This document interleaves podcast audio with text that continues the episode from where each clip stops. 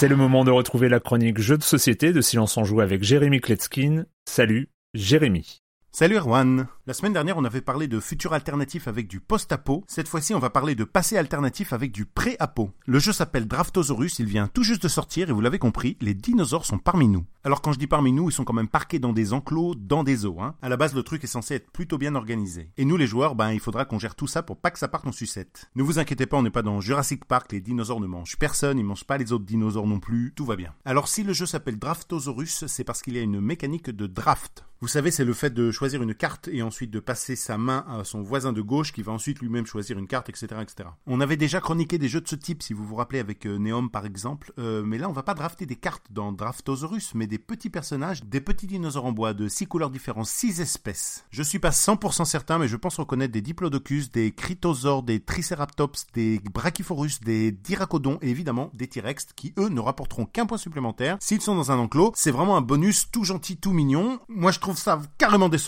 Les joueurs vont recevoir des plateaux individuels sur lesquels sont dessinés six enclos. Trois des enclos sont en forêt, les trois autres dans des plaines, et tous ont des contraintes spécifiques. Dans le premier, il faut mettre des dinosaures de la même espèce, dans le second, des dinosaures d'espèces différentes. Plus vous poserez de dinosaures dans ces deux enclos et plus graduellement vous obtiendrez des points à la fin de la partie. Dans le troisième, on met des couples dont des dinosaures deux par deux. Chaque couple là aussi va vous donner des points. Dans le quatrième enclos, les dinosaures doivent être exactement trois à la fin de la partie, d'ailleurs quelle que soit l'espèce. Dans le cinquième enclos, vous ne posez qu'un seul dinosaure, mais il faudra être le joueur avec le plus de cette espèce de dinosaure à la fin de la partie pour marquer des points. Et enfin, le sixième enclos, dans lequel là aussi on ne pose qu'un seul dinosaure, il faudra que ça soit le seul dinosaure de cette espèce dans tout le zoo, sinon vous ne marquerez aucun point. Et enfin, pour corser tout ça, au début de chaque tour, on va jeter un dé qui va vous rajouter une contrainte de pause sur des terrains spécifiques ou sur un lieu particulier du zoo. Draftosaurus est un jeu familial par excellence. Il est simple à expliquer et simple à comprendre. Il est joli, il est pas trop long, un quart d'heure tout au plus. Ça marche à partir de 7-8 ans pour 2 à 5 joueurs et c'est édité chez Ankama. Les auteurs, c'est la team Kaidema au complet, pour ceux qui connaissent, Antoine Bozac, Corentin Lebras, Ludovic Maublanc et Théo Rivière. Il vient vraiment d'arriver, il est dispo partout dans les boutiques spécialisées, vous pouvez y aller tranquille, c'est un super jeu. Et moi je vous dis à bientôt pour parler des seuls jeux qu'on arrive à chroniquer en moins de 2 minutes chez Silence on Joue, les jeux de plateau. Bye bye